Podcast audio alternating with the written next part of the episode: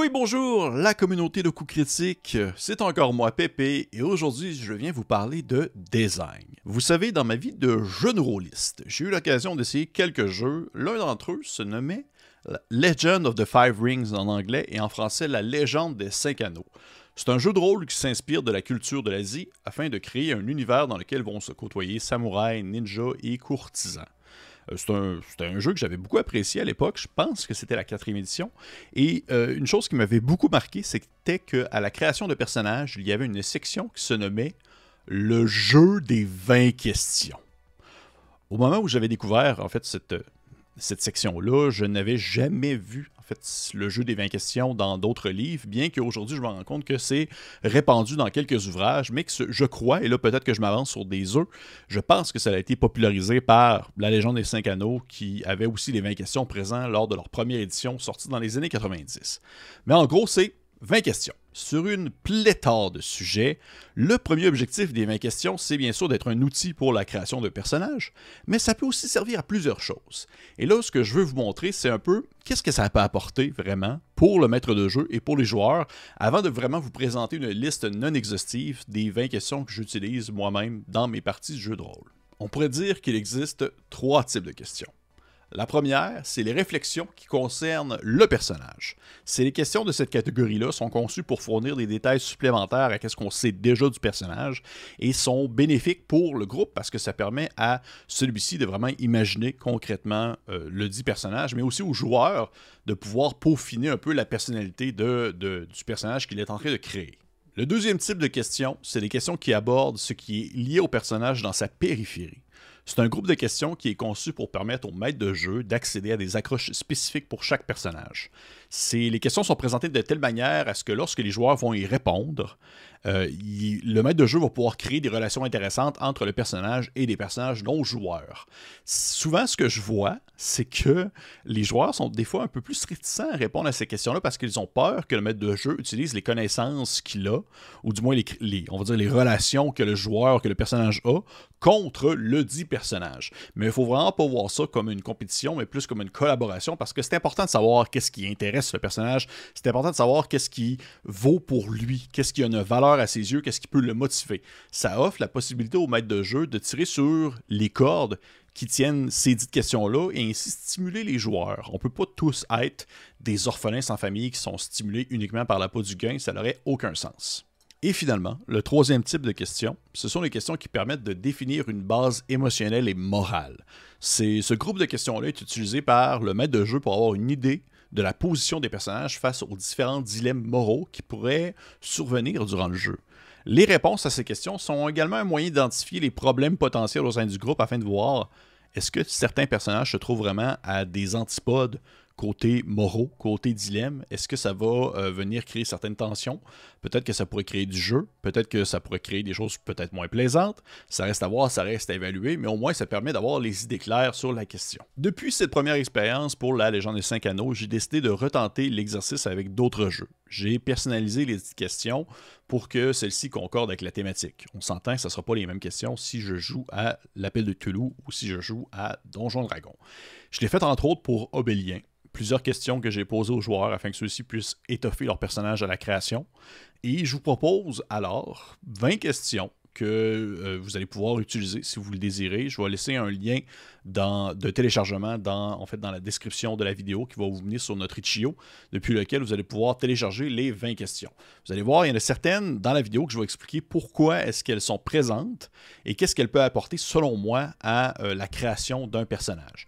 La liste est bien sûr non définitive. N'hésitez pas à adapter les questions selon vos propres besoins. Je recommande particulièrement de les adapter aux questions basées sur le cadre de l'aventure que vous allez utiliser, parce que c'est vraiment ça qui va définir si, elles sont pertinentes ou non. Question 1. À quoi ressemble votre personnage? La question peut se réchauffer, purement esthétique, le but est de juste commencer à peaufiner autour du personnage afin de lui donner une forme précise. Question 2. D'où vient-il? Très bonne question pour débuter le tout. Ça veut dire sa région, son village, sa nation. C'est un moment parfait pour, disons, voir le contexte géographique que propose le maître de jeu. Une excellente manière aussi de commencer à réfléchir à l'origine des personnages et voir s'il y a des liens à faire entre ceux-ci. Question 3.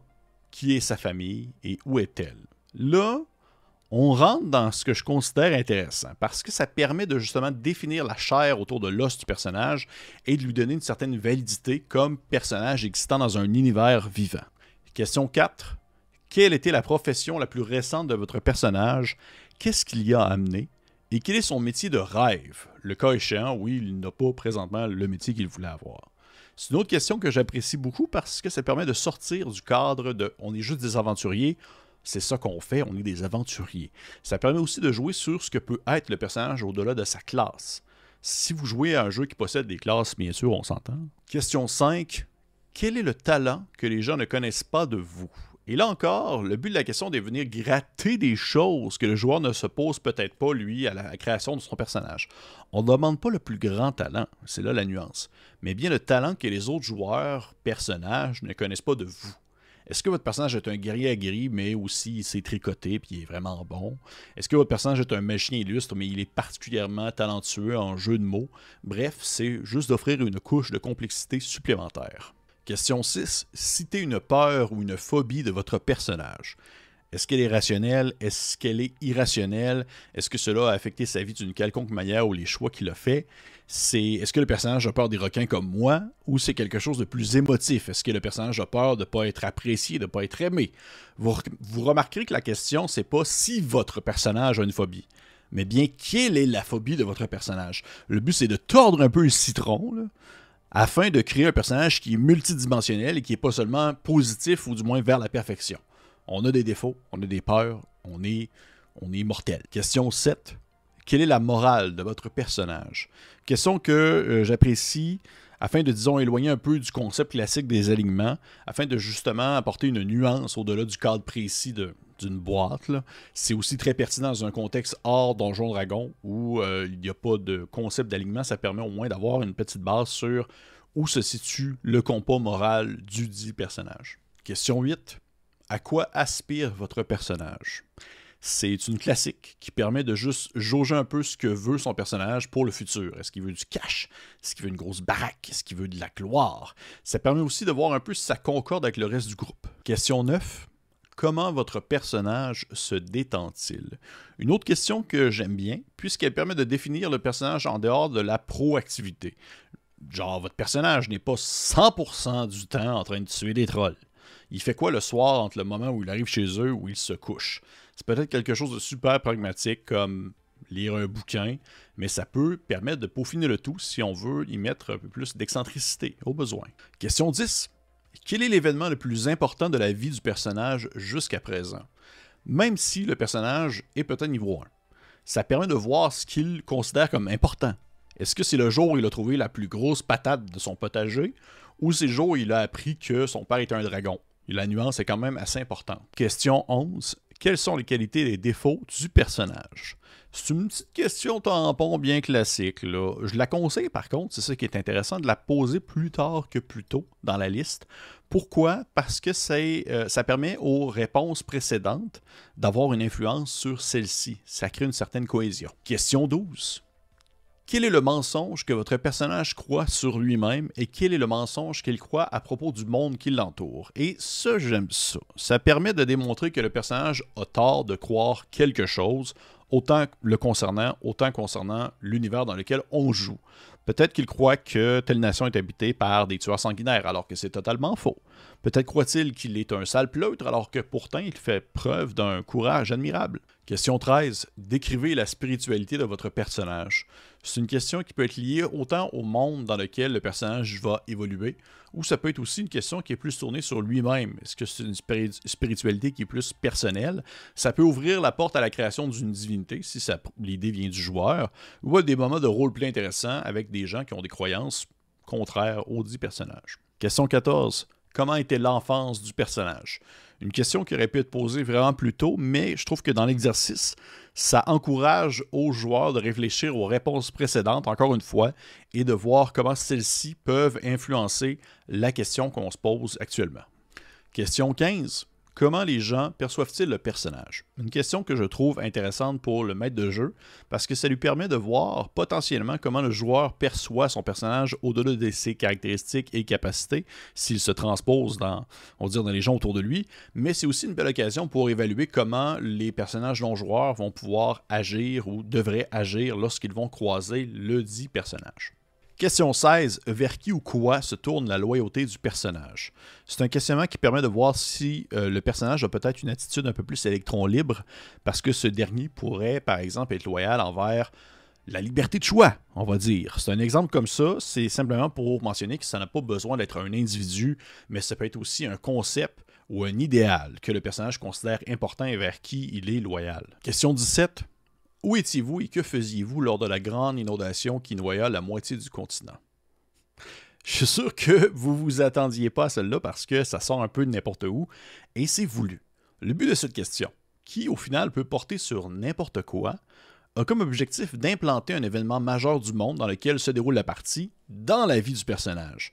C'est pour que celui-ci se sente euh, impliqué dans ce qui se déroule dans l'univers qui l'entoure. Ça aurait pu être sur autre chose. Ça aurait pu être sur pourquoi votre personnage a combattu dans la Grande Guerre. Est-ce que, est-ce que des membres de votre famille ont été exilés lors de la, famine qui a frappé euh, il y a plusieurs étés, etc., etc. Le but, c'est de tout simplement un peu tordre afin que le personnage a une implication dans ce qui se déroule autour de lui. Question 18. Un secret que votre personnage n'a jamais dit à personne. Moi, j'aime toujours ça, ce type de questions-là. Ça permet d'avoir un petit quelque chose, un petit bonbon que le maître de jeu pourrait éventuellement exploiter, sait-on jamais. Question 19. Si vous, en tant que joueur, vous pouviez donner un conseil à votre personnage, quel serait-il? Ces personnes n'est mieux placé pour conseiller une personne de fiction que son créateur, et ça permet en fait de voir justement elle est où la limite du personnage, vers quoi il doit travailler, qu'est-ce qu'il doit prendre en considération. Et la meilleure personne, pour lui dire, eh bien, c'est le joueur. Et finalement, la question 20. Une question que j'adore et que je reprends presque telle que telle depuis la légende des cinq anneaux. Comment votre personnage pense-t-il qu'il va mourir? C'est une question qui touche un concept absolu, la mort, mais qui la pose de manière hypothétique puisque ça demeure dans ce que le personnage pense. Donc, ce n'est pas nécessairement ce qu'il va arriver. Mais je trouve que ça permet d'apporter une, facette un peu plus philosophique, alors que le personnage va partir à l'aventure, affronter les monstres, se battre contre des ennemis. Il s'est peut-être déjà questionné sur sa mortalité, ou du moins là, il le fait, puisque c'est la 20e question de cette liste. Bref, je trouve que ça, ça clôt bien la série du jeu des 20 questions. Et ça conclut aussi cette vidéo. Hey! C'est tout est dans tout. J'espère que vous avez apprécié ça. Comme je vous l'ai mentionné, dans la description de la vidéo, il va y avoir un lien vous menant au Itch.io de coups critiques depuis lequel vous allez pouvoir télécharger la liste des questions si jamais ça vous intéresse. Si vous en créez une vous-même pour votre jeu parce que c'est plus, ça concorde mieux au style de partie que vous faites. Dites-moi là dans les commentaires, je serais vraiment curieux de le savoir. Si c'est des questions que vous trouvez plus intéressantes que d'autres aussi, je serais curieux de le savoir. Si c'est des questions que vous incluez dans votre liste que je n'inclus pas, je serais toujours curieux de vous lire. Ça me fait toujours plaisir d'avoir des commentaires et euh, on se voit très prochainement pour un autre design. Si jamais le cœur m'en dit ou si vous avez des idées, vous pouvez toujours me lancer aussi en commentaire. Ça va peut-être m'inspirer pour une prochaine vidéo. Qui sait? Hey, et pour les autres, on se dit à la prochaine fois.